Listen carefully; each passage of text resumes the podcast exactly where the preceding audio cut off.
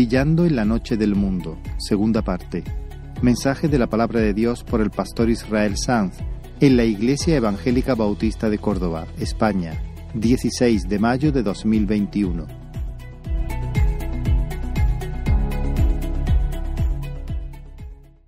He tenido un sueño y mi espíritu se ha turbado por saber el sueño. Entonces hablaron los caldeos, Rey, para siempre vive Di el sueño a tus siervos y te mostraremos la interpretación. Respondió el rey y dijo, el asunto lo olvidé. Si no me mostráis el sueño y su interpretación, seréis hechos pedazos y vuestras casas serán convertidas en muladares. Y si me mostraréis el sueño y su interpretación, recibiréis de mí dones y favores y gran honra. Decidme pues el sueño y su interpretación.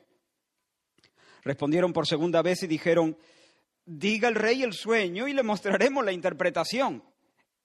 El rey respondió y dijo, ponéis dilaciones, porque veis que el asunto se me ha ido. Si no me mostráis el sueño, una sola sentencia hay para vosotros. Ciertamente preparáis respuesta mentirosa y perversa. Entre tanto que pasa el tiempo. Decidme pues el sueño para que yo sepa que me podéis dar su interpretación.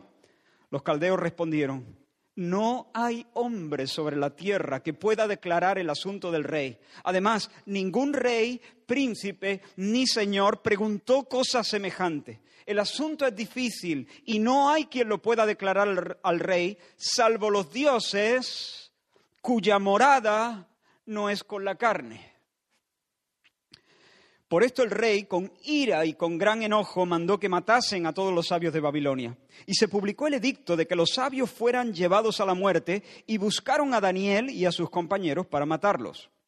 Entonces Daniel habló sabia y prudentemente a Arioc, capitán de la guardia del rey, que había salido a matar a los sabios de Babilonia.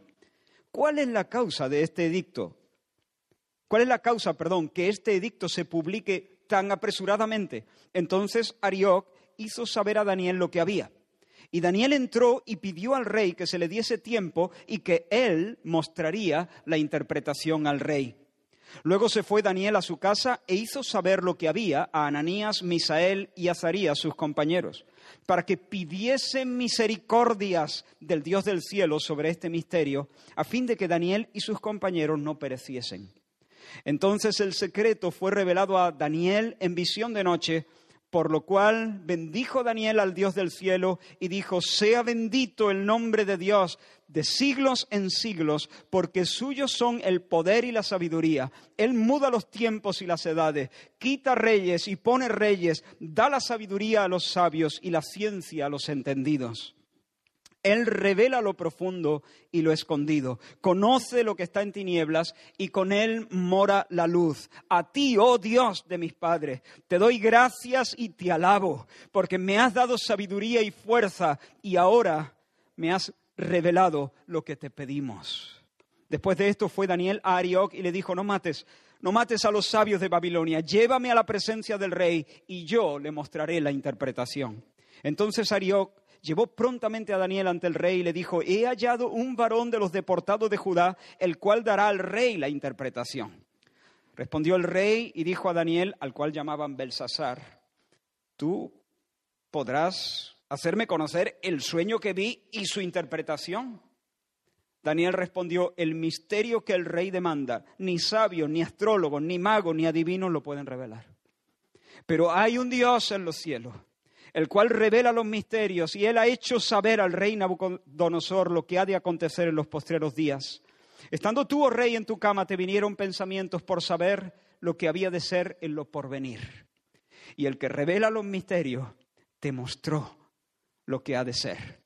Y a mí me ha sido revelado este misterio, no porque en mí haya más sabiduría que en todos los vivientes, sino para que se dé a conocer al rey la interpretación y para que entiendas los pensamientos de tu corazón. Tú, oh rey, veías, y he aquí una gran imagen. Voy a saltar esa parte. El domingo que viene, si Dios quiere, entraremos en el contenido y en la interpretación del sueño. El gran Dios ha mostrado al rey lo que ha de acontecer en lo porvenir, y el sueño es verdadero y fiel su interpretación. Entonces el rey Nabucodonosor se postró sobre su rostro y se humilló ante Daniel y mandó que le ofreciesen presentes e incienso y dijo, ciertamente el Dios vuestro es Dios de dioses y Señor de, de, de los reyes y el que revela los misterios, pues pudiste revelar este misterio. Entonces el rey engrandeció a Daniel y le dio muchos honores y grandes dones y le hizo gobernador de toda la provincia de Babilonia y jefe supremo de todos los sabios de Babilonia. Y Daniel solicitó del rey y obtuvo que pusiera sobre los negocios de la provincia de Babilonia a Sadrach, Mesach y Abednego. Y Daniel estaba en la corte del rey. Vamos a orar un momento. Señor, hemos leído tu palabra.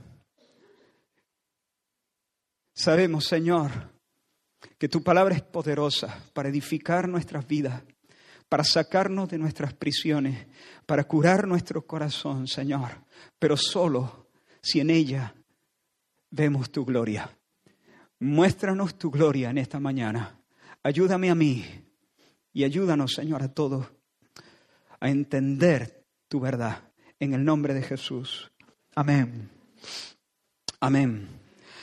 Hermanos, nuestro corazón siempre clama por una quietud, una quietud íntima, una quietud feliz a la que llamamos paz. Paz. ¿Qué es eso? Es una tranquilidad, es un descanso, es una tierra sin tensiones, sin tensiones adentro, entre nuestras pasiones y nuestros deseos en conflicto, sin tensiones ni amenazas afuera, una tierra sin susto, y siempre estamos maniobrando para minimizar el traqueteo de la vida, que hace que nuestra alma se desequilibre, se inquiete, se agite, se turbe. Los hombres trabajan, trabajan desplegando fuerza, ingenio, y se dicen a sí mismos, como aquel de la parábola que Jesús nos contó, esto haré, derribaré mis graneros, los voy a hacer más grandes, voy a meter ahí toda la cosecha que he conseguido y entonces le diré, ala, alma mía, repósate, come, bebe, regocíjate, porque muchos bienes tienes guardados para muchos días. Es decir, alma mía, paz, descansa, alma mía, porque tengo dinero para vivir tres o cuatro vidas porque puedo vivir en adelante de la renta, porque a mí, porque me río de la crisis económica, me río de la sequía del año que viene. Pero hermanos, la paz, así es como generalmente el mundo procura paz, se granjea, se, se arma la paz que desea. Pero es demasiado frágil, es volátil, puede estallar por los aires de un momento a otro, porque la crisis económica no es el único peligro que acecha sobre nuestras almas. Jesús dijo de este personaje, necio, necio, porque no será la crisis económica ni la sequía del año que viene, sino un derrame cerebral después de la cena. Esta noche vienen a pedirte tu alma. Fíjate, hermano, la muerte planeaba en círculos como los buitres sobre la cabeza de este hombre hambriento de felicidad y él ni siquiera lo sospechaba. Babilonia. Babilonia es un, uno de los mejores proyectos, de los proyectos, de las maniobras, de los proyectos humanos más acabados para conquistar el bienestar de la paz. Como hemos dicho en varias ocasiones, Babilonia es el intento de los hombres sabios y poderosos de fabricar el paraíso perdido a base de riquezas, conocimiento, religión, tecnología, entretenimiento, poder, organización política y todas esas cosas. Alma mía, repósate. Esta es la gran Babilonia. Este es nuestro búnker de la felicidad. Esta es la ciudad del descanso. Este es el granero lleno. Así que repósate, alma mía, come, bebe, regocíjate. Pero el alma no es tonta. En el fondo el alma sabe que hay demasiadas cosas que están fuera de nuestro control. ¿Sí o no? Y Nabucodonosor también lo sabía. Él era el hombre más poderoso del planeta. Su victoria sobre los egipcios en Carquemis y en Amón le había asegurado el control del, del mundo. Y como digo, se había construido un búnker de prosperidad, de bienestar pero en el fondo sabía que podían existir millones de situaciones fuera de su radar. Su paz no era verdadera, era la mejor que el mundo puede dar, eso sí, pero no era verdadera porque estaba traspasada de inquietudes. Por eso una noche se acostó, se acostó en la mejor cama, del mejor palacio, de la mejor ciudad, del mejor imperio, y no pegó ojo. Mira lo que dice el versículo 29. Estando tú, oh rey, en tu cama, te vinieron pensamientos por saber lo que había de ser en lo porvenir. Eso se llama preocupación, preocupación. Te vinieron pensamientos por saber lo que había de ser mañana, en, en lo porvenir. ¿Qué pasará mañana? Mis siervos hoy se inclinan y me dicen, rey, para siempre vive. Pero Será perpetuo mi memoria, mi nombre, perdurará mi nombre. Mis proyectos ahora mismo van viento en popa, pero se estará fraguando una, una traición en la sala de este mismo palacio donde ahora mismo estoy acostado. Me siento bien, no me duele nada. Pero ¿y si un cáncer silencioso está comenzando a devorar los huesos? ¿Será mi sucesor un hombre sabio? ¿Apreciará lo que hemos conseguido? ¿Lo cultivará? Lo menospreciará, lo echará por el desagüe. Tendremos lluvias tempranas y tardías, tendremos buenos vientos para nuestros barcos. ¿Cómo será el futuro? ¿Qué será de Babilonia? Tenemos poder militar, abundancia económica, buenas relaciones diplomáticas, influencia cultural, pero estamos rodeados de un sinfín de imponderables. Virus, Pandemias, sequías, traiciones, infartos de miocardio, un millón de meteoritos que viajan por el espacio como metralla en todas direcciones. Y el rey se fue aquella noche a dormir y poco a poco se apagaron las antorchas en la ciudad, todo se quedó en silencio. Y el gran Nabucodonosor, rey de Babilonia, como decía la inscripción en la puerta de Istar, una de las puertas principales de la ciudad, decía acerca de, Nabucodonosor, rey de Babilonia, el fiel designado por voluntad de Marduk, el más alto de los príncipes, el amado de Nabu, el, de prudente consejo, el gobernador eterno, el humilde, sí, el sabio. Bueno, pues el gran Nabucodonosor tenía los ojos como platos comiéndose las uñas sobre su cama de oro y marfil, con una creciente desazón por conocer el porvenir y por controlarlo, porque no era curiosidad, no era curiosidad, era miedo, miedo. Y, finalmente se quedó dormido, por fin pudo descansar algo y soñó. Y si antes estaba inquieto, después del sueño estaba más inquieto. De hecho, nuestro texto dice que tuvo sueños, en plural, sueños. No sabemos muy bien qué pasó, si es que durante la misma noche soñó varias veces el mismo sueño, o es que tuvo un sueño repetido en noche, eh, en diferentes noches. No lo sabemos exactamente, pero tuvo sueños, digamos.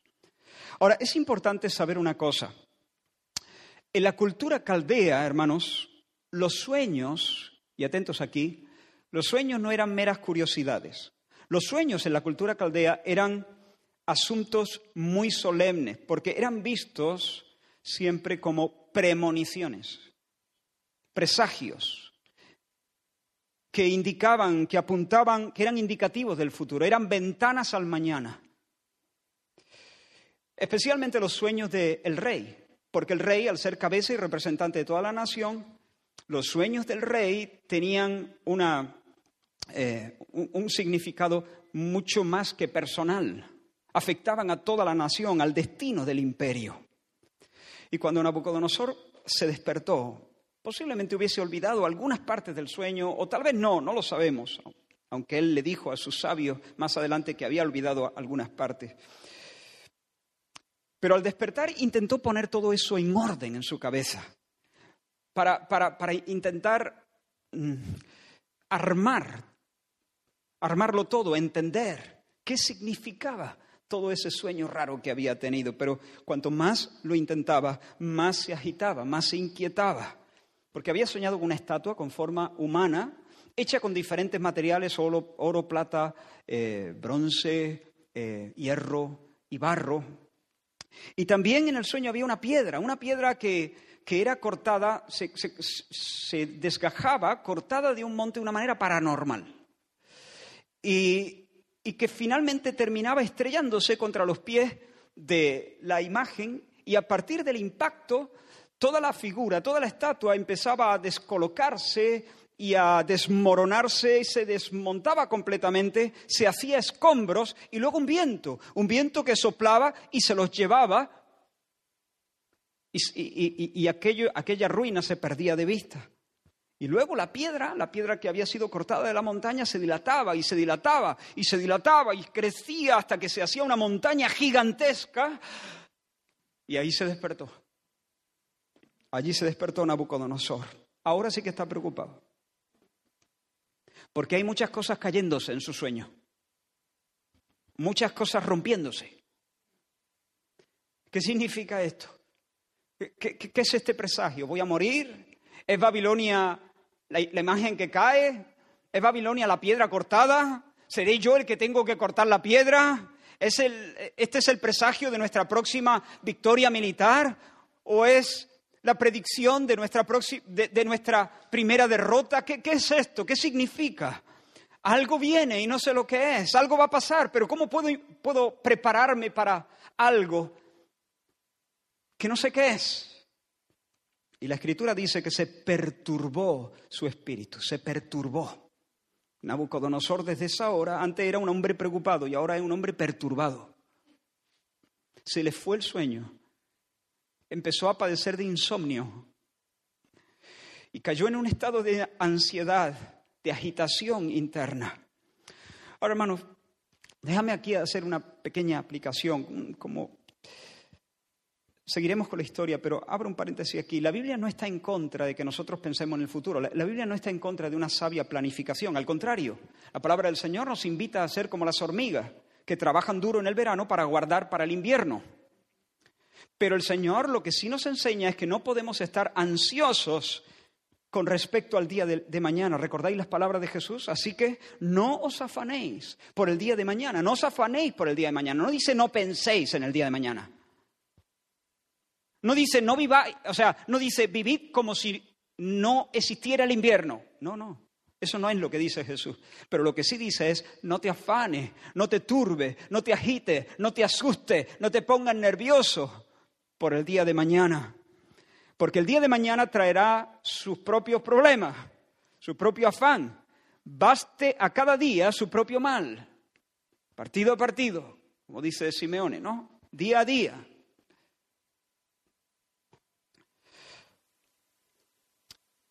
Y aquí, hermano, la clave es la fe. La fe es lo que marca la diferencia. Mira, si tú en tus entrañas, no importa qué es lo que tú confiesas con tu boca, no, no importa cuál es tu, tu, tu credo sobre el papel, pero si en tus entrañas no terminas de creerte que Dios lleva las riendas de la historia, vas a tender a maniobrar constantemente para controlar todo lo controlable. Para tener todo más o menos mm, a mano, cerca y controlado. Y vas a estar siempre en vilo. Pero si confías, si confías en el Dios, no solamente que conoce el curso de los meteoritos que van como metralla por el universo, sino que no solo que lo conoce, sino que lo conoce porque lo ha fijado, porque Él gobierna sobre eso también en su decreto eh, eterno. Si confías en eso, podrás dormir como un bebé en la popa de un barco azotado por los vientos y las olas. Te pregunto, ¿estás intranquilo? ¿Estás agitado? ¿Estás turbado? ¿Duermes bien? ¿Buscas descanso? No necesitas saber qué depara el futuro. Eso no es lo que necesitas. No necesitas controlar a los que te rodean. No necesitas asegurarte cada noche que no hay ningún meteorito volando en el espacio hacia tu patio. Lo que necesitas es la visión del Dios soberano sentado en su trono. Hoy Dios, mañana Dios, y con el alba se renuevan sus misericordias. Despierto y aún estoy contigo.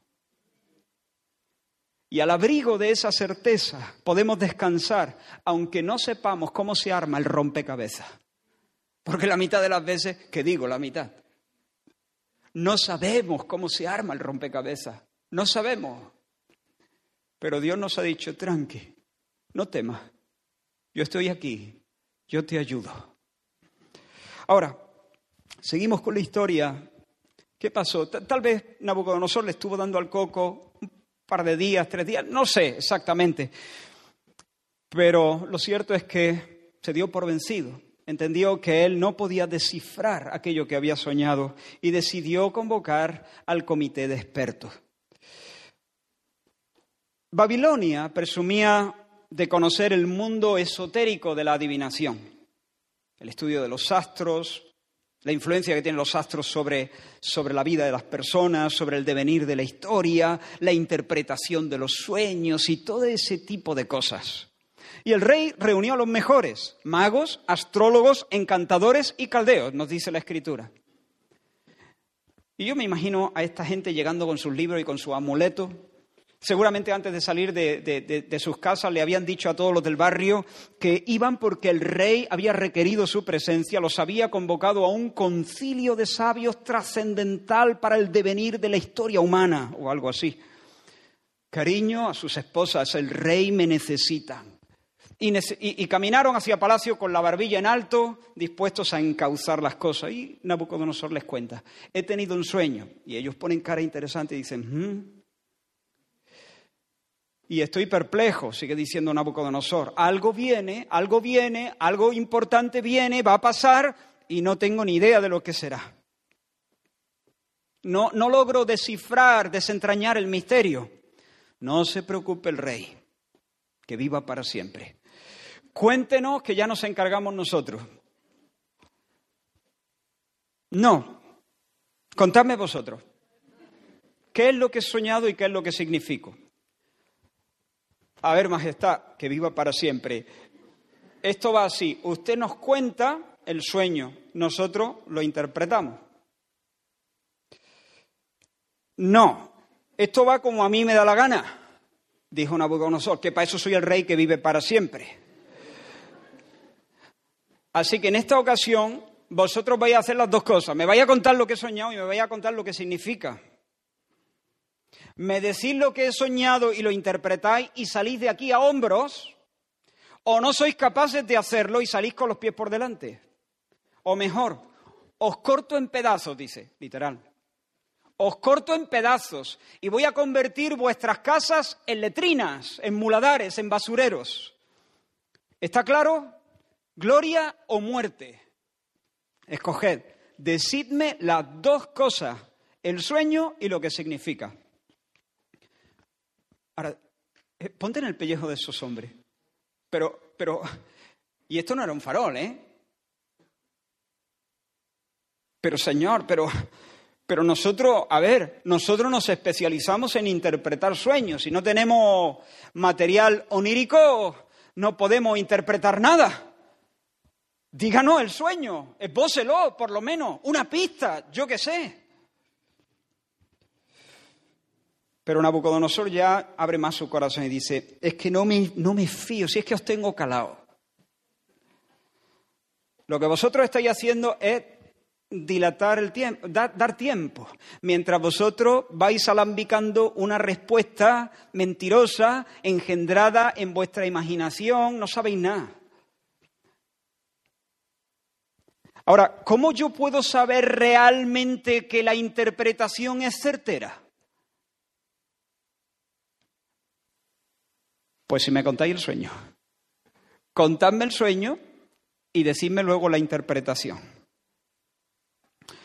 pero majestad, pero nunca, jamás, ningún rey, ningún hombre, ningún monarca ha pedido una cosa igual, nos, nos pide lo imposible. No hay hombre sobre la tierra que pueda declarar el asunto del rey, dice literalmente. Ningún mago, ningún astrólogo, ningún encantador, ni vidente, ni comité de expertos, ni consejo, ni gabinete de crisis, no hay medium, no hay estadística, estadista, no hay sabio, no hay hechicero, nadie.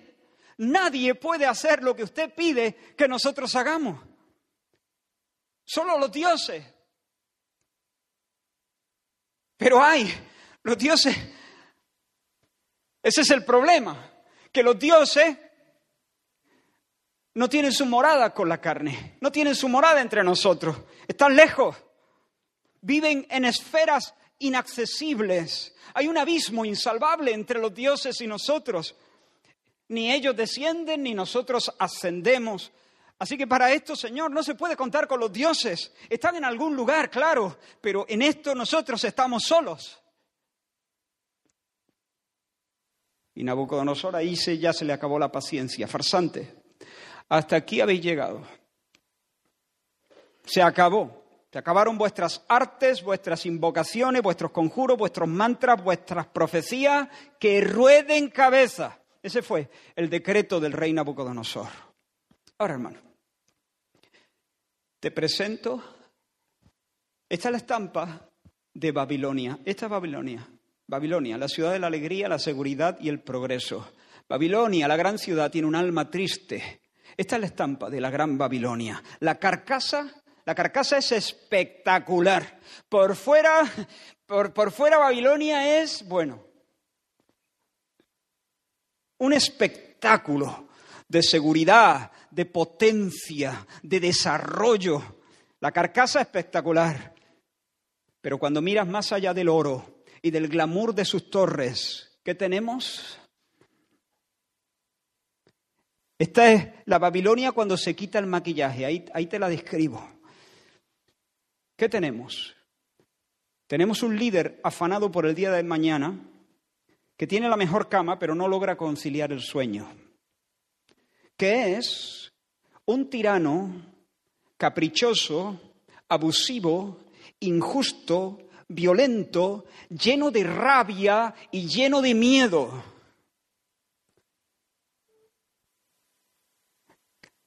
Capaz de hacer cosas cuando se le cruzan los cables, en un arranque de soberbia es capaz de apretar el botón nuclear.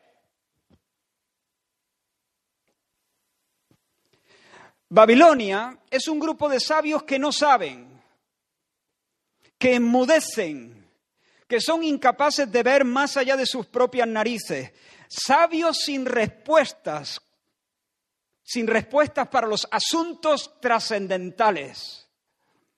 Sí, te pueden decir cómo freír un huevo, pero cuando se trata de asuntos trascendentales, mudos como una piedra.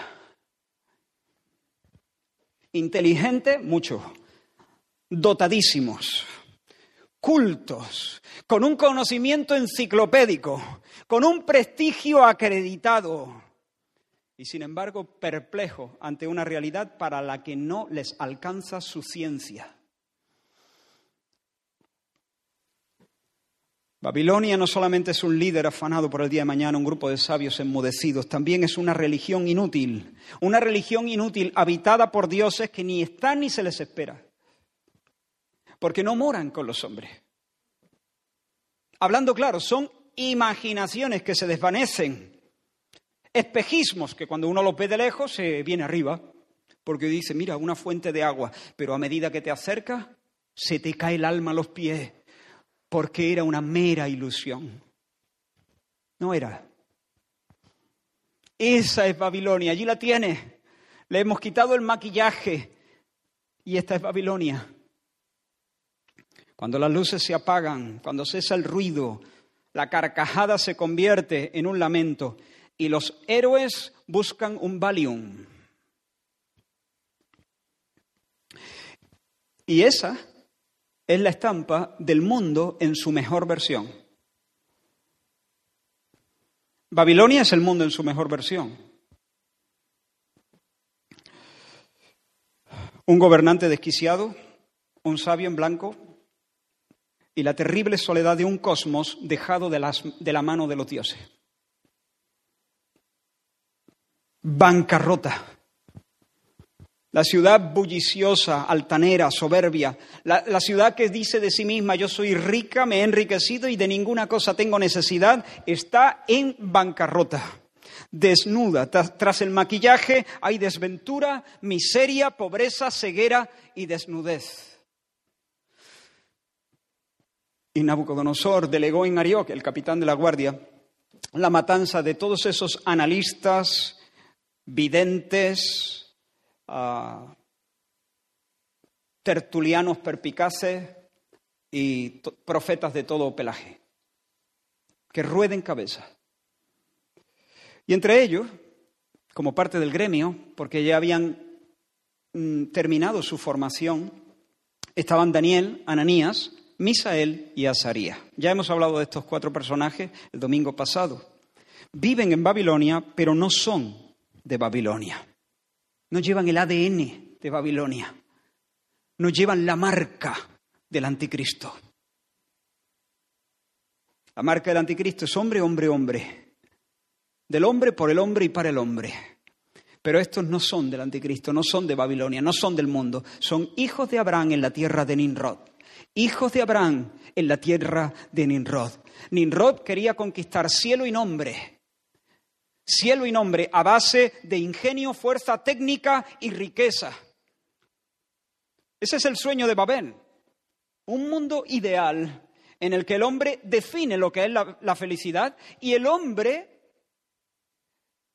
construye proyectos para alcanzarla para alcanzarla con independencia de Dios. Lo repito, ese es el sueño de Babel. Nosotros definimos lo que es la felicidad y nosotros nos lo curramos y la alcanzamos con independencia de Dios.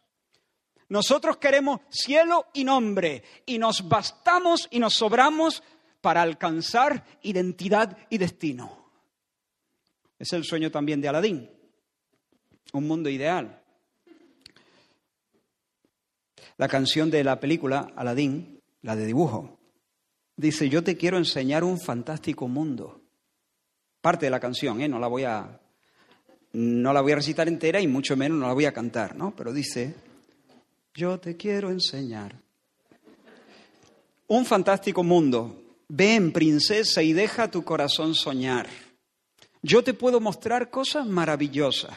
Ven, princesa, y déjate llevar a un mundo ideal un mundo ideal, un mundo en el que tú y yo podamos decidir cómo vivir sin nadie que lo impida.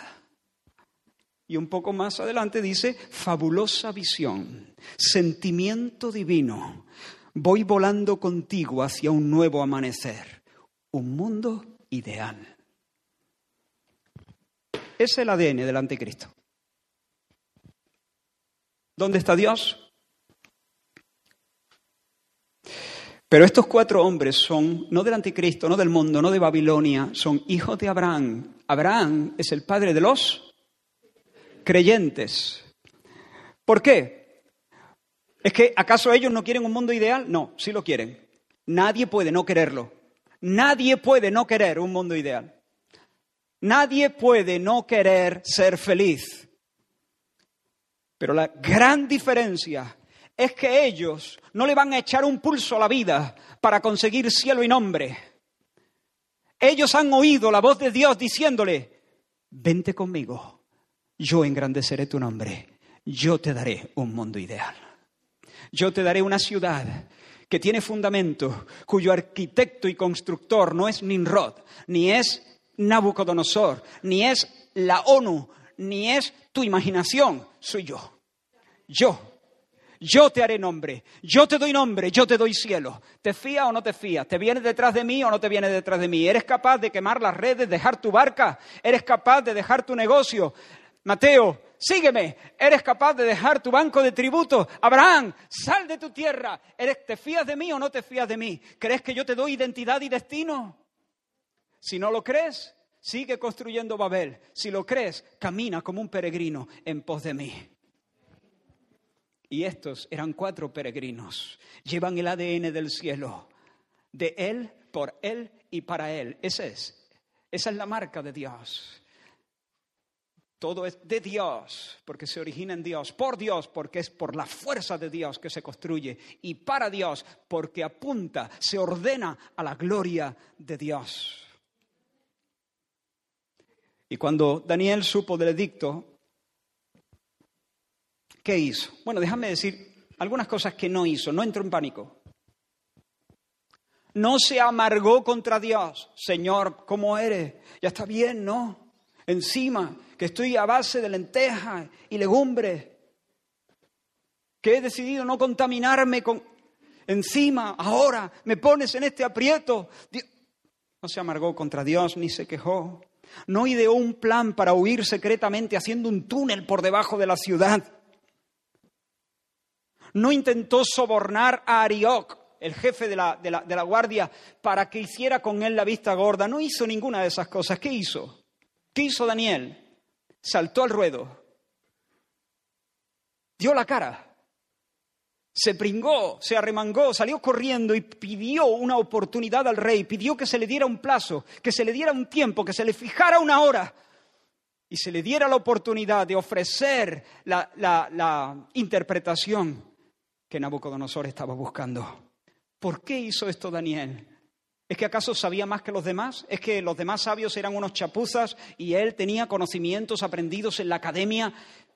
No, por supuesto no, no ni tenía más conocimiento que los demás en un sentido, ni tenía un plan secreto para sonsacarle el sueño a Nabucodonosor. ¿De dónde viene esa audacia? Esa audacia viene de un corazón, del corazón de un joven, un muchacho, un joven que conocía al Señor, conocía al Señor. Un muchacho. ¿Está aquí Ezequiel? ¿Ezequiel? Ezequiel Sanz, ¿estás? Ponte de pie un momento, un momentito, un momento. No, no, no te voy a pedir nada más, ¿eh? tranquilo. Más o menos esa es la edad, quizá un año más, dos años más, que podía tener Daniel en ese momento. Más o menos esa pinta podía tener. Eh, no, no, digo que, perdón, ha sonado feo, ¿no? ya te puedes sentar. Ah, escucha, es que quería hacerlo porque a veces podemos idealizar eh, a, los personajes bíblicos y pensar de ellos que son una especie de semidioses, ¿no? Que flotan. Eh, un muchacho, pero que con esa edad conocía a Dios, conocía a Dios. No lo conocía todo de Dios, pero conocía verdaderamente a Dios. No exhaustivamente a Dios, pero verdaderamente conocía a Dios. Y eso le metió fuerza en el pecho de ese joven. Ardía como un incendio, una verdad. Hay un Dios en los cielos. A Abel Marduk, a Aku, a Nebo, no se les espera. Están tan lejos que no existen. Pero hay un Dios verdadero vivo en las alturas. No estamos en un mundo material que es un circuito cerrado. No, no, no, no. Hay un ser trascendente, distinto del cosmos, que no necesita el cosmos, que es dueño del cosmos, que sustenta el cosmos. Lo creó y lo sostiene. Y ese ser altísimo y omnipotente es el Dios no solo del cosmos, es el Dios de su alma. Para Daniel no solo es Dios, es su Dios. Es, como lo llama en el versículo 23, el Dios de sus padres. El Dios de sus padres. El Dios de Abraham, de Isaac y de Jacob. Y, Daniel conocía Génesis 28. Y por conocer Génesis 28 y otros textos, su alma tuvo valor. Por conocer al Dios de Génesis 28, y de Éxodo y de Levítico y de Números y de Deuteronomio y el Dios de los profetas, su alma tuvo valor. Génesis 28 nos narra el encuentro que, Dios, que Jacob tuvo con el Señor. Dice que Jacob salió de Berseba y se fue a la tierra de Arán y llegó a un lugar y se acostó, tuvo sueño, se acomodó y se quedó durmiendo. Y el Señor le dio un sueño. ¿Recuerdas el sueño? Soñó que había una escalera que estaba apoyada en tierra, dice la escritura, y su extremo tocaba el cielo. Y he aquí ángeles que subían y descendían por la escalera.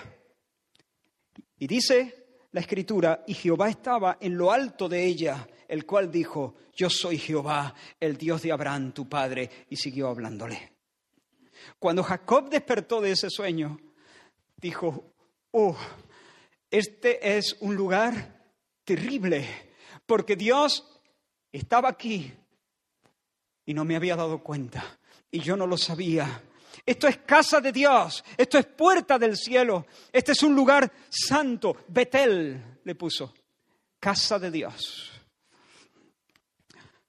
Sí, Dios está arriba y nosotros estamos abajo. Sí, Él es, el altísimo y nosotros somos los bajísimos. Pero no hay un abismo insalvable, hay tratos, hay comunicaciones. El cielo y la tierra no son realidades desconectadas, aisladas. Hay una escalera y en ella hay mensajeros que suben y bajan y suben y bajan, que van y vienen. Porque el Dios de Israel no es Marduk. Porque en primer lugar existe. Y en segundo lugar se comunica, se comunica. Él es Jehová Samá, el Dios que está, el Dios presente. Él es, como dice la Escritura, el viviente que me ve, el viviente que me ve. ¿Por qué no tomas una mañana de estas y te vas a un camino olvidado? Y dedicas un par de horas a meditar en esa frase, el viviente que me ve. No te atrevas a ir más lejos. Pide luz y no sueltes al Señor hasta que te encuentres bailando como un loco en una cuneta en algún rincón de ese camino. Él es el viviente que me ve. Él es el Dios que se acerca y que oye y que atiende y que salva y que conversa con el hombre y que condesciende a respondernos. Mira este, este versículo en el Salmo 65. Con tremendas cosas nos responderás tú en justicia, oh Dios de nuestra salvación. Pero te has dado cuenta con tremendas cosas nos responderás tú. Es decir, que nosotros hablamos, pedimos, clamamos y Dios nos responde a quién? A nosotros. Con tremendas cosas. Dios de nuestra salvación. Daniel sabía, hermanos, que Dios no era una deidad indiferente, lejana. Sí, claro, Él es excelso, pero Él es el excelso que atiende al humilde, como dice el Salmo 138. Así dijo el alto y sublime, el alto y sublime, el que habita la eternidad y cuyo nombre es el santo.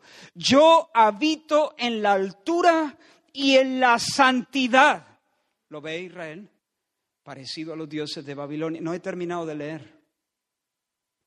Dios dice, yo habito en la altura y en la santidad y con el quebrantado y humilde de espíritu, para hacer vivir el espíritu de los humildes y para vivificar el corazón quebrantado. Excelso, dice el Salmo 113, excelso sobre todas las naciones es el Señor, sobre los cielos sobre ellos su gloria. ¿Quién como el Señor nuestro Dios, que se sienta en las alturas, que se humilla a mirar en el cielo y en la tierra? Él levanta del polvo al pobre y al menesteroso, menesteroso alza del muladar para hacerlo sentar con los príncipes, con los príncipes de su pueblo. Oh, sí, Él es exaltado. Él se sienta por encima de los cielos, de los cielos, pero Él también se abaja, Él también se humilla, Él condesciende, condesciende y condesciende para hacernos subir, para levantarnos a Él, para sanarnos cercanos. Salmos 34, cercano está el Señor a los quebrantados de corazón y salva a los contritos de espíritu. Pero hermanos, Daniel no solo sabía que Dios es el Dios vivo y cercano, sabía además que Él, el Señor, ha dispuesto hacer muchas de sus obras en respuesta a la oración de los suyos. Y por eso reunió con urgencia a sus amigos. esa no fue una reunión, una reunión pequeña, un grupo de oración de cuatro, pero no fue una reunión de sabios que cavilan. Fue una reunión de pobres de espíritu, de contritos de corazón, que piden misericordias. Daniel les encargó que pidieran misericordias, que pidieran misericordias. Así se ora, pidiendo misericordias. En el capítulo 6 se nos dice algo acerca de la oración de Daniel, que yo creo que era ya una realidad en el tiempo en el que eh, sucedió el evento del que estamos hablando hoy. Se nos dice que en el capítulo 6 ya han pasado muchos años, ya Daniel es un anciano, pero dice que entonces se prohibió orar a, un Dios eh, que no fuese, eh, eh, se, prohibió hacer oraciones fuera, digamos, de, la religión oficial, por así decirlo. ¿no? Y dice que Daniel, cuando supo de ese edicto, entró en su casa y abrió las ventanas de su habitación que daban a Jerusalén. Y se arrodillaba allí, de esa forma, tres veces al día y oraba y daba gracias al Señor Dios, dice la Escritura, como solía hacer antes.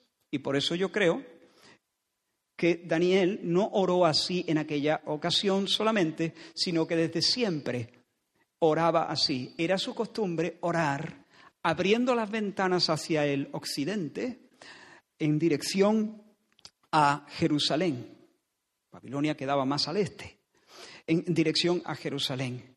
Y tú dices, ¿por qué? ¿Por qué esa costumbre? ¿Por qué? Pues hermano, no es un gesto supersticioso, es un gesto de auténtica fe. Cuando, eh, cuando, Salomón consagró el templo que había edificado para Dios, Salomón, el rey Salomón, oró de esta manera el día de la dedicación. Si tu pueblo saliera a la guerra contra sus enemigos y oraren a ti hacia esta ciudad que tú elegiste, hacia la casa que he edificado a tu nombre, Tú oirás desde los cielos su oración y ampararás su causa. Si pecaren contra ti, pues no hay hombre que no peque, y te enojares, atentos ahora, y los entregares delante de sus enemigos para que los lleven cautivos a la tierra de enemigos, lejos o cerca. Si ellos se volvieren en sí, si se convirtieren a ti de todo su corazón en la tierra de su cautividad, y oraren hacia la ciudad que tú elegiste y hacia la casa que he edificado a tu nombre, tú oirás desde los cielos, desde el lugar de tu morada, su oración y su ruego, y ampararás su causa. Hermanos, es ser un gesto de auténtica fe. Señor, e-, era como decir, Señor, sabemos que estamos bajo tu justa disciplina como pueblo. Aquí estamos en Babilonia, por rebelde.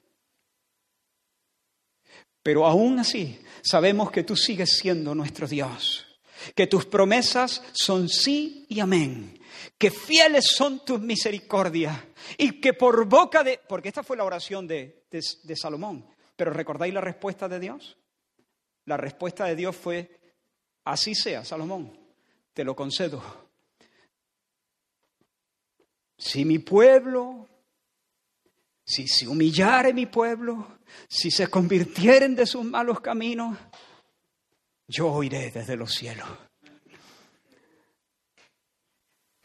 Era como decir, Señor, estamos bajo tu justa y severa disciplina, pero sabemos que aún aquí, en la tierra de nuestros enemigos, tú no nos has olvidado, sigues siendo nuestro Dios, sigues manteniendo en alto tu palabra, tu fidelidad te rodea, tú no puedes desdecirte, Tú has dicho y lo harás. Por eso abrimos nuestras ventanas hacia Jerusalén. No podemos verla, pero sabemos que está por allí. Yo sé que tú estás en el cielo, que tú no habitas en templos hechos por manos de hombre, pero conforme a tu palabra, oro según tu promesa y espero en tu misericordia. Hermanos, qué preciosa tuvo que ser esa reunión de oración a los ojos del Señor. ¿Te imaginas la cara del Señor? Hablando de esta manera, ¿no? En figura. ¿Te imaginas la sonrisa del Señor cuando ve a los suyos acercarse a Él de esta forma? ¿Cómo tuvo que disfrutar el Señor esa reunión de oración? ¿Te gustan las reuniones de oración? Te pregunto. ¿Te gustan? A veces más que, algunas veces más que otras, ¿eh? ¿A que sí? Sí, sí. Hay oraciones, reuniones de oración que, que, que, son muy emocionantes. Hay oraciones de, reuniones de oración donde nuestro cuerpo y nuestra alma parece que van arrastrándose y no se disfrutan tanto. En realidad no me importa mucho si te gustan o no. Lo más importante es que a Dios le gustan. Dios las disfruta. Cuando, cuando, cuando sale una oración sencilla, de verdad, sincera y sencilla, uh, y cuando digo sencilla, no, me estoy refiriendo que no usas palabras de Reina Valera 60 ni nada de eso, eh, sino que no va mezclada, que no va alineada con, la fuerza del brazo de carne, no, es sincera al Señor y, sin artificio, con, un corazón, eh, con un solo propósito. no hay propósitos mezclados ni encontrados. Cuando, cuando el Señor ve oraciones así, sonríe, disfruta. Ahí tenemos a cuatro superdotados, humanamente hablando. Los que ganaron el casting, o parte de los que ganaron el casting allí en Israel, y además han quedado los primeros en la, eh, eh, en la academia, ahí en Babilonia. Pero allí tenemos a cuatro superdotados que no confían en su prudencia ni en su sabiduría, están postrados delante de Dios, conscientes de su impotencia, sabedores de la solvencia del Dios de Israel y esperando la salvación del Señor. A la mañana siguiente Nabucodonosor amaneció con ojeras, claro. Los sabios más ojeras que Nabucodonosor, porque estos sí que no habían pegado ojos seguro, ¿no? Pensando cómo, cómo eludir, eh, cómo, cómo aplacar la ira del rey. Pero Daniel salió de la cama de un salto entre alabanza. Bendito sea el nombre de, de, Dios de siglos en siglos, porque Señor tuyo es el poder y poder me has dado, porque Señor tuya es la sabiduría y sabiduría nos has dado, Señor, porque tú eres el Dios que revela lo oculto, lo escondido y nos has revelado el asunto del rey lo que creo que pasó. La Biblia dice que en visiones Dios le habló a Daniel. Y lo que creo que concretamente pasó es que mientras dormía Daniel tuvo el mismo sueño. No lo puedo asegurar, eh, pero esa palabra visiones incluye ese tipo de, de sueños. Posiblemente Daniel soñó exactamente lo mismo que soñó Nabucodonosor pero Dios acompañó ese sueño con un entendimiento clarísimo, nítido de su significado. Y enseguida Daniel salió corriendo entre alabanzas al Señor, buscando a Arioc, el capitán de la guardia, para decirle que envainara la espada, que no ejecutara la sentencia real. Y rápido fue llevado ante Nabucodonosor y el rey le preguntó, tú, tú podrás hacerme, recuerda, el sueño y la interpretación, tú el más jovencito, que todavía te salen gallos, como, como dijimos el otro día, que apenas tienes la barba cuajada, tú, si ya he descartado a todos los sabios. Y Daniel le dijo, no, no, claro que no, si te dijera que sí, mentiría, yo no. El misterio que el rey demanda, ni sabios, ni astrólogos, ni magos, ni adivinos lo pueden revelar al rey. Pero hay un Dios en los cielos hay un Dios en los cielos, yo no, pero hay un Dios en los cielos, el cual revela los misterios. Y Él ha hecho saber a Nabucodonosor, mira qué frase, y Él ha hecho saber a Nabucodonosor lo que ha de acontecer en los postreros días. ¿No te impacta eso? Nabucodonosor se acuesta preocupado. No te pierdas ahora esto. Y Dios se acerca a ese tirano engreído, violento, y tiene tratos con él. No se lo dice todo, pero le dice algo. Ha hecho saber al rey Nabucodonosor lo que ha de acontecer en los postreros días, y a mí me ha revelado el misterio, no porque en mí haya más sabiduría que en todos los vivientes, sino para que se dé a conocer al rey la interpretación. Dios te visitó esa noche, Nabucodonosor, para hacerte saber lo que ha de acontecer, y Dios me visitó a mí anoche ¿Para qué? Para seguir haciéndote saber lo que ha de acontecer. y, que entiendas los pensamientos de tu corazón. Dios está aquí, Dios está en todo esto, Dios se nos ha acercado, porque mi Dios es Dios y Él revela los misterios. Él está en el cielo, pero Él toca la tierra. Él toca la tierra, Él es el, Altísimo, pero llama a nuestra puerta, nos considera, nos hace una visita, nos habla, se nos presenta y ha acampado entre nosotros. Aleluya. El mensaje de hoy es muy sencillo.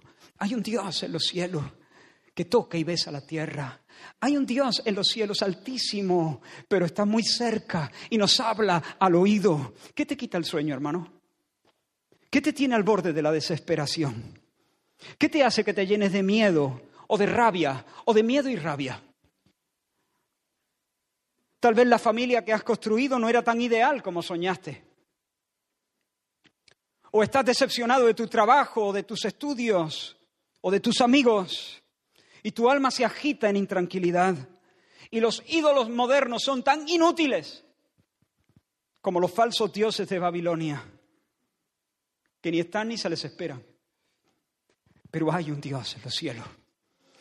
Hay un Dios que sabe, hay un Dios que puede y que ha puesto su morada entre los hombres. No, nuestros dioses no, Nabucodonosor, ya sabe, los dioses están muy lejos. Ellos lo saben, ellos lo saben, claro que sí, son los dioses, pero es que resulta que no viven entre los hombres. El verbo fue hecho carne y habitó entre nosotros, lleno de gracia y de verdad. El verbo fue hecho carne. Dios el verbo. El logos divino. Dios de Dios. Luz de luz. Dios verdadero de Dios verdadero. Se encarnó. Se humanó. Tomó nuestra naturaleza. Vino a nuestro manicomio. Se acercó a nuestra cama donde llevábamos ya un buen rato dando vueltas con los ojos como platos a punto de tirarnos por un puente. Y habitó entre nosotros, lleno de gracia y de verdad. Y vimos su gloria, gloria como del unigénito Hijo del Padre. Y ese Jesús bendito, verdadero Dios y verdadero hombre, con los pies llenos de polvo, del camino. Le dijo a un hombre llamado Natanael, verdadero israelita, eres un tío auténtico. Y Natanael dijo, ¿cómo? ¿Tú de qué me conoces a mí? ¿De qué me conoces? Y Jesús le dijo, antes que Felipe te llamara, cuando tú estabas debajo de la higuera, te vi y Natanael flipó. Natanael le dijo, Rabí, tú eres el Hijo de Dios, tú eres el Rey de Israel. Y Jesús le dice, porque te he dicho que te vi debajo de la higuera, ¿crees? Pues Natanael te digo que a partir de ahora vas a ver cosas más grandes, vas a ver cosas mayores. A partir de ahora verás el cielo abierto y al Hijo del Hombre. Veréis el cielo abierto y a los ángeles de Dios que suben y descienden sobre el Hijo del Hombre. ¿Te das cuenta? ¿Dónde hemos escuchado nosotros antes de ángeles que suben y bajan? Génesis 28, la escalera de Jacob, donde Jacob soñó que el cielo y la tierra no estaban divorciados, donde Jacob soñó con una escala que tocaba cielo y que tocaba tierra, donde Jacob soñó con un beso entre el cielo y la tierra, y los ángeles, que son mensajeros, comunicadores, la comunicación, el diálogo, la conversación es posible porque no hay desconexión entre el cielo y la tierra. Y Jesús le dijo a Natanael, ¿crees? Bueno, pues vas a flipar ahora más, porque a partir de ahora Ha llegado un tiempo, ha llegado un tiempo donde verás los ángeles que suben y descienden sobre mí. Yo soy el puente, yo soy el sumo pontífice, yo soy la escala que une cielo y tierra. Dios hecho hombre. Si Cristo está en nosotros, somos un lugar terrible, somos una casa de oración, Betel. Casa de Dios y puertas del cielo. Somos un lugar de cielos abiertos. Por lo tanto, y estoy llegando al final, no tires la toalla. No tires la toalla, escucha. No tires la toalla, porque hay un Dios que revela misterios. Hay un Dios que consuela el corazón roto. Hay, hay, un Dios que te toma sobre sus hombros, como los pastores toman a las ovejitas que se parten una pata y hace el resto del camino contigo encima.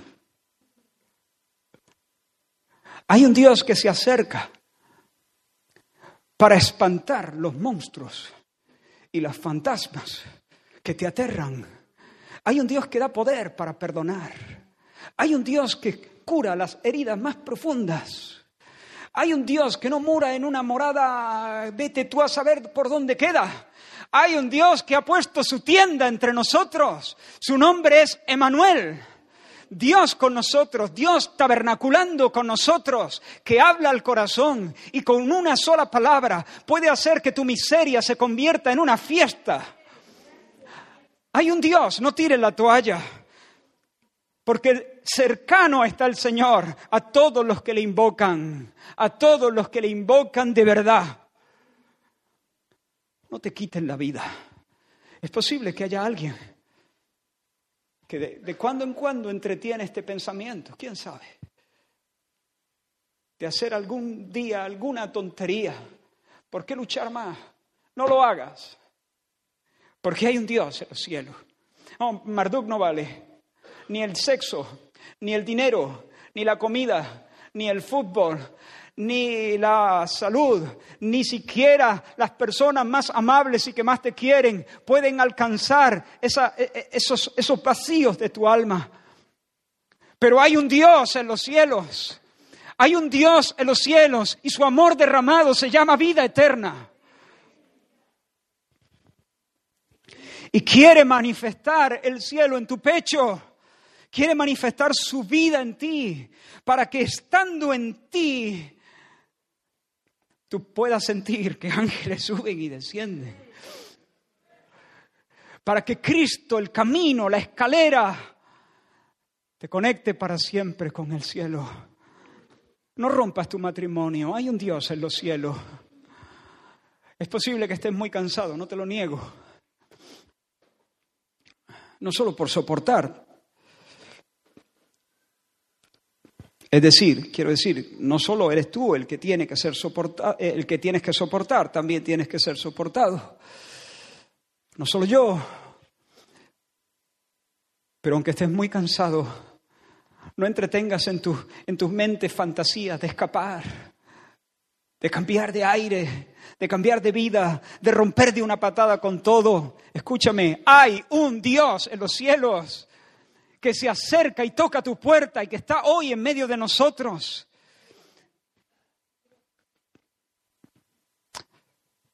Ora, ora, pide como Daniel que Dios haga lo imposible. Cuando Daniel le dijo, hey, Arioc, dile al rey que yo, que yo lo interpreto. Daniel no sabía lo que significaba, lo que había soñado el, el, el Nabucodonosor, no tenía ni idea. Tanta idea como tú. Y Daniel no era más que tú. ¿Tú te imaginas en esa situación? Pero Daniel sabía que la oración es encuentro con Dios. Es conversación con Dios. Cuando uno ora de verdad, está delante de Dios, del Dios verdadero que revela los misterios. Para él, la oración no era un ejercicio psicológico para, por supuesto que tiene beneficios psicológicos, pero era un encuentro con el Dios vivo, con el Dios hablante, con el Dios de lo imposible. Ora, ora, ora. Pide cosas grandes. Pide milagros, pide milagros. pide milagros, no, no, no ofendas al Señor con esas peticiones que solo puede hacer tú.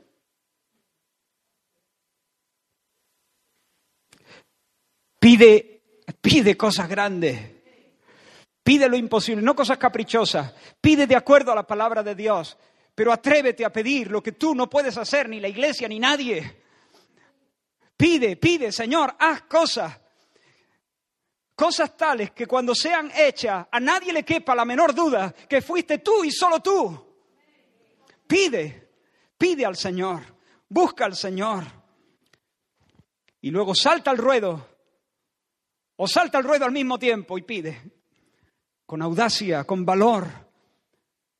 Sí, tú no tienes acceso a Nabucodonosor, tú no tienes acceso al rey, pero tienes acceso a tu jefe, tienes acceso a tu empleado, tienes acceso a, tu familia, tienes acceso a tu vecino, que ya no aguanta más Valium, que va arrastrando la barbilla por el suelo, que no sabe cuál es el sentido de la vida. Pide que Dios te dé una palabra de sabiduría, pide los dones del Espíritu, pide que Dios te visite con esos carismas sobrenaturales. Porque el Espíritu es el Espíritu de sabiduría y Él puede darte una palabra de sabiduría. El Espíritu es un maestro divino y Él puede darte una enseñanza oportuna, clave, que en dos minutos saque del pozo cenagoso un alma angustiada. Pide, pide.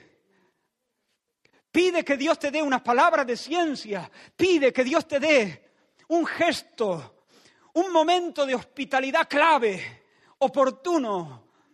Pide que Dios te use. Pide que el Espíritu de Dios se manifieste por medio de esos carismas. Pide que es para ti, iglesia. Pide.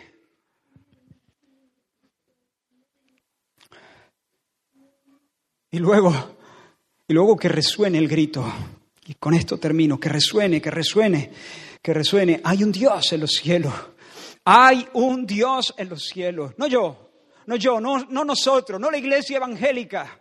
Hay un Dios en los cielos. Que resuene en las aulas. Muchachos, muchachas, estudiantes, que resuenen las aulas. Hay un Dios en los cielos. Escúchame, en esta Babilonia de hoy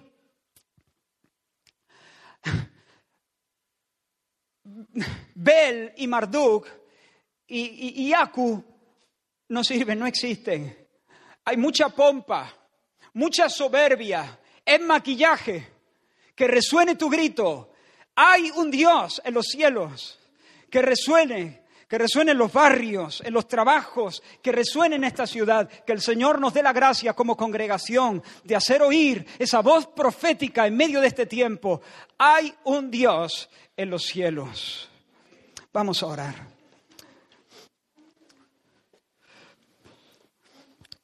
Aleluya. Aleluya. Fortifica nuestra fe, Señor. Perdona nuestra incredulidad. Perdónanos, Señor, cuando nos hemos escondido, cuando nos hemos quitado de en medio, cuando hemos buscado caminos de huida, Perdónanos, Señor. Dios mío, perdona mi incredulidad, perdona nuestra incredulidad, perdona nuestra timidez, Señor. Perdona, Señor. Ayúdanos, Dios mío. Ayúdanos, Señor.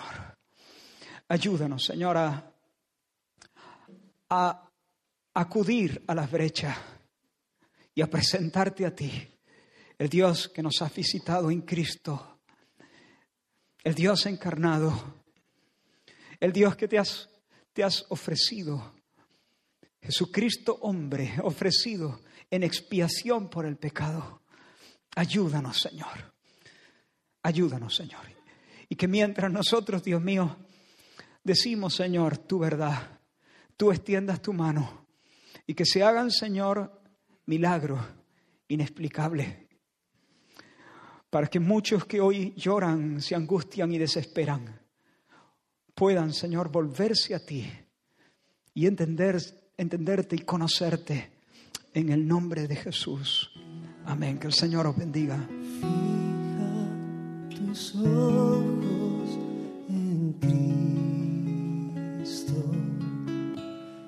lleno de gracia y amor. Y lo tengo